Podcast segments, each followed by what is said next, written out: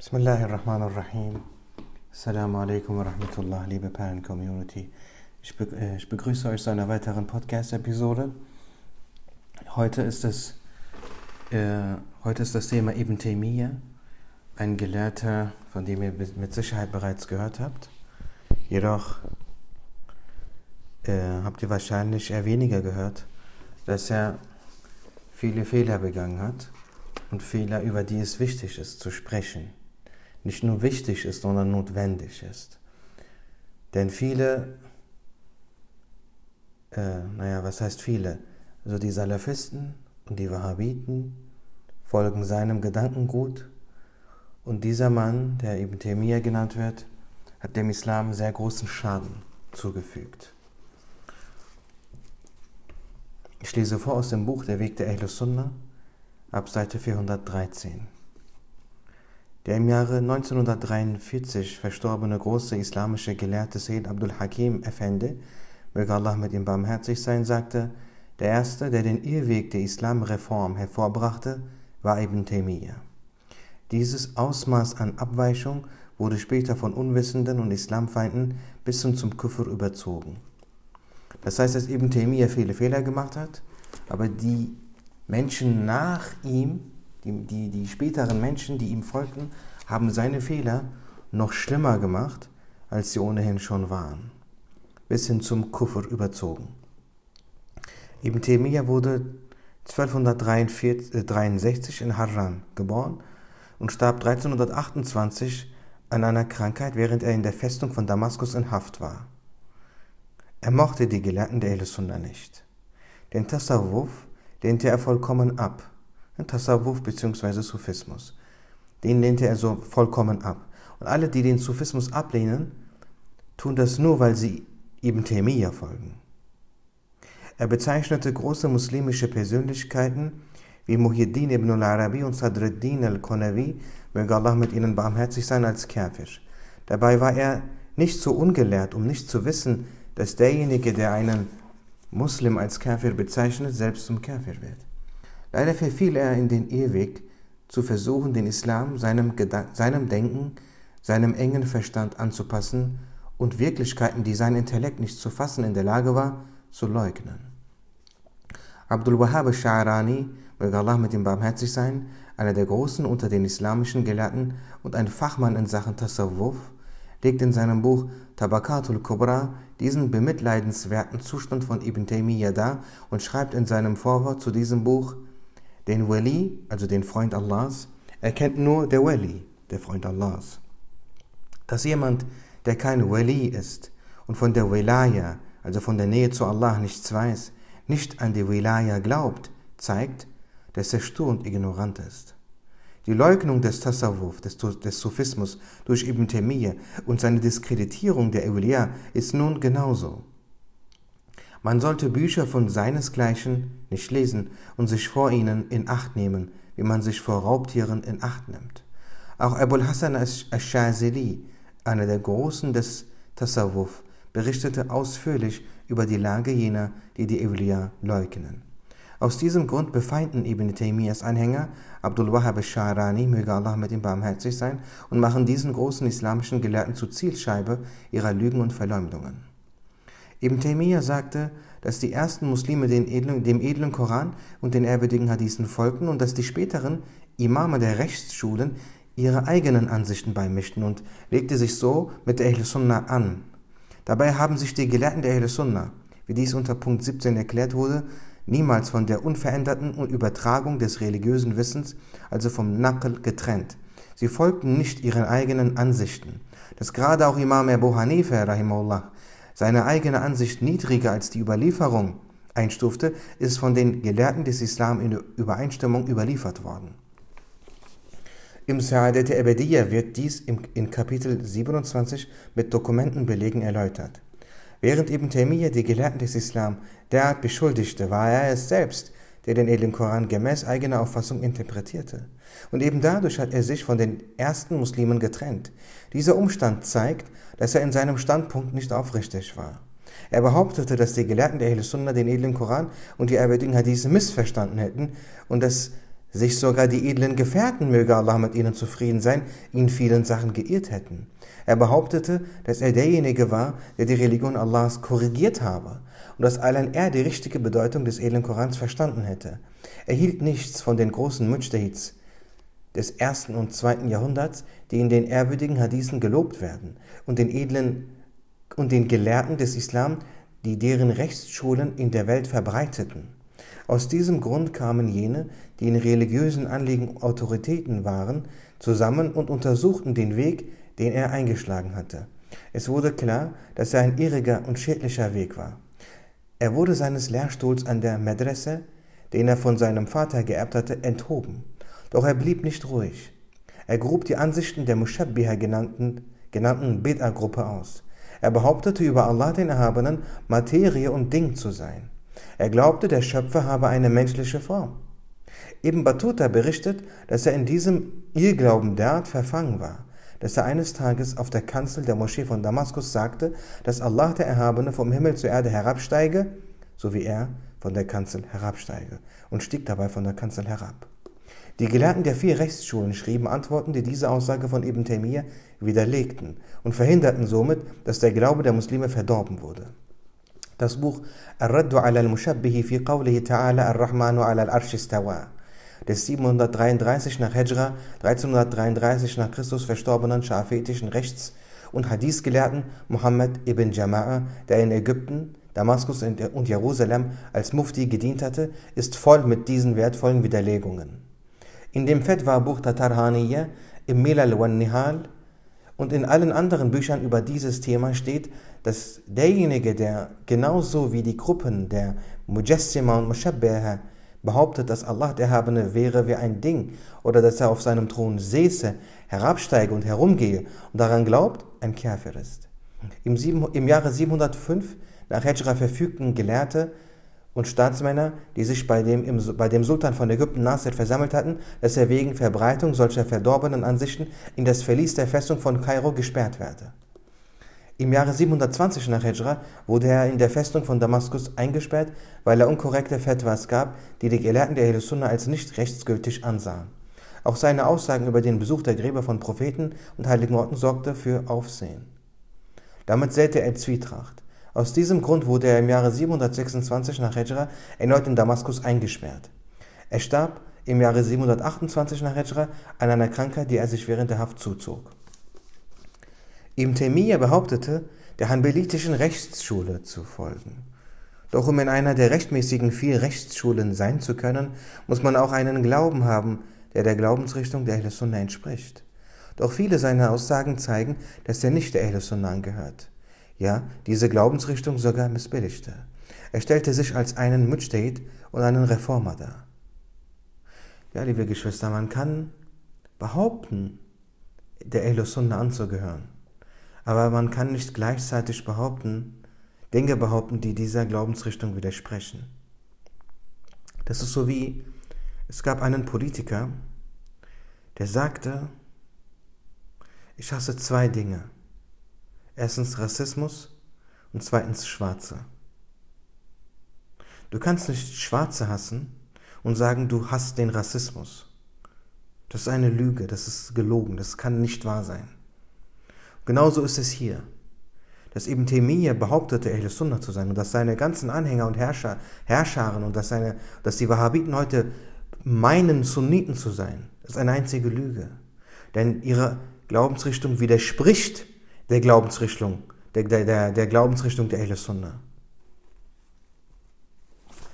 Er stellte sich als einen Mujtahid und einen Reformer dar. Der im Jahre 1033 nach Hijra verstorbene hanbelitische Gelehrte Mar'i schrieb eine Biografie von Ibn Taymiyyah. In diesem Kawakib betitelten Buch berichtet er über die Schriften von Ibn Taymiyyah, in denen er das Befolgen Taklid der Imame der Rechtsschulen und sogar den Konsens Ijma ablehnt. So, wie kann jemand, der die Rechtsschulen und sogar den Konsens Ijma al-Umma ablehnt, El-Sunnah sein? Wie? Obwohl er, der, obwohl er die Gelehrten der Sunnah angreift, Weil diese den Analogieschluss Qiyas praktizierten, hat er selbst an vielen Stellen und insbesondere in seinem Majmu'at al-Rasail viele eigene Analogieschlüsse aufgeführt. Er glaubte nicht an den hohen Rang der Eulia und griff die Rechtmäßigkeit des Besuchs von Grabstätten an. Er änderte den ehrwürdigen Hadith nur zu drei Moscheen wird zum Zwecke des Besuchs gereist, in die Form nur drei Moscheen dürfen besucht werden, um und sagte, dass es eine Sünde sei, sogar zum Zwecke des Besuchs vom Grab des Gesandten Allahs, Friede sei mit ihm, dorthin zu reisen. Ibn Hajar al-Haytami, möge Allah mit ihm barmherzig sein, hat in seinem Buch Fatawa al-Fiqhiyya ausführlich auf diesen Punkt geantwortet. In Abschnitt 222 des Buches Nushatul Khawatir ist aufgezeichnet, dass es weitläufige Diskussionen zu diesem Thema zwischen dem indischen Gelehrten Muhammad Abdul Hayy al-Luknawi und dem indischen Rechtsschullosen Muhammad Bashir gab. Der Autor des Buches Nushatul Khawatir, Allama Abdul Hayy al-Hassani, verstarb im Jahre 1923. Ibn Taymiyyah kritisierte die Schule von Abu Hassan al-Ash'ari, der einer der größten Gelehrten der Ahl-Sunnah war, und wie dieser profunde Gelehrte die Bestimmung Qadar und die Namen Allahs des Erhabenen erläuterte und dessen Interpretationen der Verse des edlen Korans, in denen Strafe verkündet wird. Er behauptete, dass das Leiden in der Hölle auch für Ungläubige nicht unendlich sei. Er sagte, dass jede Art von Steuer, die an Regierungen gezahlt wird, als Ersatz für die Zakah gelte. Er akzeptierte nicht, dass Aussagen, die dem, was in Übereinstimmung unter den vier Rechtsschulen überliefert wurde, widersprechend Kufr sind.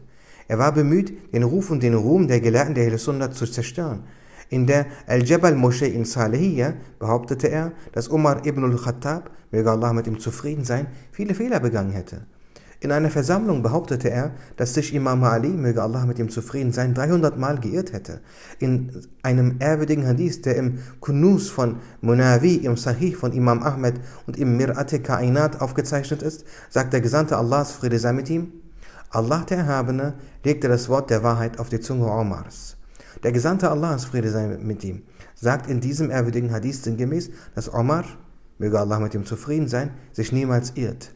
Ibn Taymiyyah wiederum sagt, dass der edle Omar sich oft geirrt habe und stellt sich somit gegen diesen ehrwürdigen Hadith. Dabei war er nicht so unwissend, dass er diesen ehrwürdigen Hadith nicht kannte. Sein Hadithwissen war umfangreich, doch sein Irren war dementsprechend genauso groß.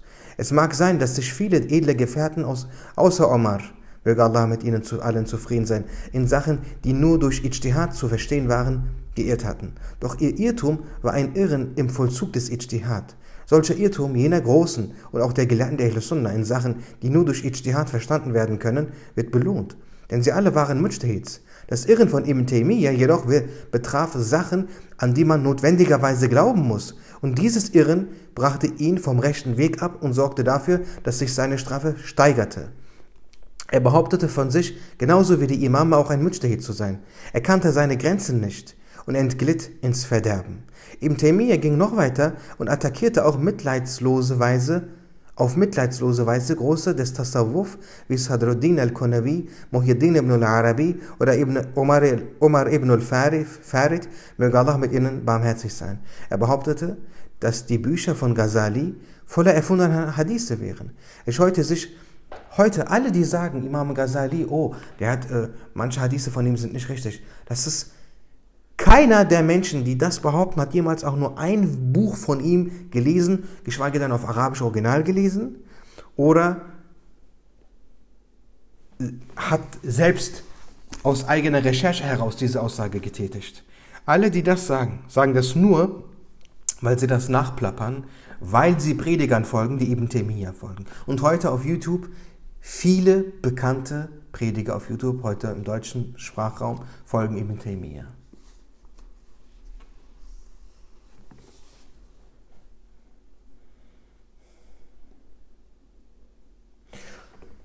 Wie, also willst du besser wissen als Imam Ghazali, welcher Hadith authentisch ist? Willst du das besser wissen als er? Er scheute sich auch nicht davor, unsere Kalam-Gelehrten anzugreifen. Er begriff nicht, dass die, dass die Rechtsschulen aufgrund von Unterschieden im Ijtihad entstanden, sondern dachte, dass diese das Ergebnis philosophischen Denkens seien. Er sah es als ein Verbrechen an, dass die Gelehrten der Ahl Sunnah sagten, dass Kirchen, die es schon in muslimischen Ländern gab, nicht angetastet werden sollen und attackierte deswegen große Persönlichkeiten im Islam. Das sind einige der Fehler von Ibn Taymiyyah, das sind noch nicht mal alle. Moment, wie lange geht der? Hm. Bisschen werde ich noch lesen. So. Auch Mevdudi stellte, stellt wie Ibn Taymiyyah Imam al-Ghazali als fehlerhaft dar. Der große Gelehrte Ibn Hajar al-Mekki schreibt in seinem Buch Al-A'lam bi Qawati' al-Islam über die Sachen, die zum Kufr führen und zitiert Ibn Ibn Subki und aus Büchern anderer Gelehrter und sagt, wer die Schriften von Imam Ghazali als fehlerhaft bezeichnet, ist entweder ein Neider, der ihn nicht ausstehen kann, oder ein Ketzer, Sandiq. Der hanafitische Gelehrte Ibn Abedin schreibt zum Ende seines Buches Al-Uqud al-Durriya, wer behauptet, Imam al-Ghazali sei kein Gelehrter gewesen, ist der ignoranteste aller Ignoranten und der schlimmste aller Sünder. Er war der Hujjatul Islam, das Argument des Islam seiner Zeit und der größte der Gelehrten seiner Zeit. Er hat viele kostbare Werke in der Fiqh-Wissenschaft verfasst. Einige Urteile der schafiitischen Rechtsschule basieren auf seinen Werken. Einige islamische Gelehrte sagten, dass Ibn Taymiyyah den Islam verlassen habe und ein abtrünniger Murtad sei. Gelehrte wie Ibn Battuta, Ibn Hajar al-Makki, Taqiyuddin al-Subki und sein Sohn Abdul Wahhab, Izzuddin ibn Jama'a und Abu Hayyan al-Zahiri al-Andalusi deren Worte als Beleg gelten, zählten ihn zu den Anhängern der Bid'a, den Irrgängern. Auch jene, die ihn als Irrgänger ansehen, leugnen nicht, dass sein Wissen, sein Verstand und seine Weltabgewandtheit außergewöhnlich waren. Doch in einem ehrwürdigen Hadith, der im Buch Mishkat aufgezeichnet ist, heißt es, die schlechtesten aller Schlechten sind die schlechten Religionsgelehrten. Der als Imam al-Rabbani bekannte Ahmed al-Faruq al-Sirhindi, möge Allah, sich, äh, möge Allah mit ihm barmherzig sein, schreibt in seinem 53. Brief, der Beste unter den Menschen ist der gute Gelehrte. Der schlechte Gelehrte ist der schlechteste der Menschen. Das Glück oder Unglück der Menschen ist mit den Gelehrten verknüpft. Einer der Großen sah einst den Shaitan tatenlos herumsitzen und fragte ihn nach dem Grund dafür. Der Shaitan sagte, die irregegangenen Gelehrten dieser Zeit erledigen für uns unsere Arbeit und lassen uns keine Arbeit mehr übrig, um die Menschen vom Weg abzubringen. Auch Imam es-Subki lobte das Wissen und die Verstandesschärfe von Ibn Taymiyyah. Burhanuddin ibn Muflich schreibt im Buch Tabakat, dass Imam es-Subki Ibn Taymiyyah in seinem Brief, den er an Zahabi schrieb, sehr lobte. Doch sowohl Imam, al-Subki in seinem Buch Ar-Raddu li Ibn Taymiyyah als auch sein Sohn Abdul Wahhab in seinem Buch Tabakat schreiben, dass er sich von der Ahl Sunnah getrennt und in die Irre gegangen ist. Ein paar Leute, denen er seine Ansichten eingepflanzt hatte und, und besonders seine Schüler Ibn Qayyim und Zahabi loben ihn auf übertriebene Weise. Leute wie Aliul Qari, der dadurch, dass er Erläuterungen für berühmte Bücher schrieb, als Gelehrter erachtet wurde und davon lebte, dass er Kopien des edlen Korans und geschätzter Bücher herstellte, und Mahmud al-Alusi und auch Abduch, der sich als ein Mujtahid sah, begaben sich auf seinen Weg und trennten sich von der Ahl Sunnah. Einer der profunden Gelehrten des letzten Jahrhunderts, Yusuf al-Nabhani, hat in seinem Buch Shawahidul Haq und einer der Großen unter den osmanischen Gelehrten Mustafa Sabri Effendi in seinem Buch Al-Ilm wal-Aql und einer der syrischen Gelehrten Abu Hamid ibn Marzouk in seinem zweibändigen Werk mit Dokumenten bewiesen, dass Ibn Taymiyyah in die Irre ging. Das Buch von Abu Hamid wurde in, kürzer, in, in gekürzter Form unter dem Titel Atavassulu bin Nabi wa bis Salihin im Jahre 1975 in Istanbul gedruckt. So, das Thema ist lang. In diesem Buch geht, wird das Thema jetzt in den folgenden Seiten noch viel tiefer, zu Hand, äh, tiefer zur Hand genommen. Wer sich hier vertiefen möchte, das alles noch viel genauer lesen, äh, lernen möchte, den empfehle ich das Buch Der, der Weg der Ahle Sunna ab Seite 400. Äh, schau nochmal, 400, was habe ich gesagt? 13, 413. Ihr könnt das Buch kostenlos herunterladen auf, Seite, auf der hakikatkitabewe.com, unserer Webseite, oder äh, ihr könnt, Moment, hier, ist, hier steht die E-Mail-Adresse. Ihr könnt eine E-Mail schreiben an info at serhandkitabewe.com. Ne? Serhand ne, serhand mit D, kitabew.com. Dort könnt ihr eine E-Mail schreiben und sagen, dass ihr das Buch kaufen möchtet und die werden es euch dann schicken. Das Buch empfehle ich wirklich allen. Und ja, wie ihr seht, ist das Thema sehr wichtig. Den Namen Ibn Temi habt ihr alle schon gehört. Aber diese Dinge, die ich gerade vorgelesen habe, habt ihr wahrscheinlich noch nicht gehört. Und entsprechend empfehle ich euch, das Buch zu kaufen und äh, es wirklich zu lesen. Ich danke dir für deine Zeit. Teile die Podcast gerne und inshallah bis zum nächsten Mal. Masalam.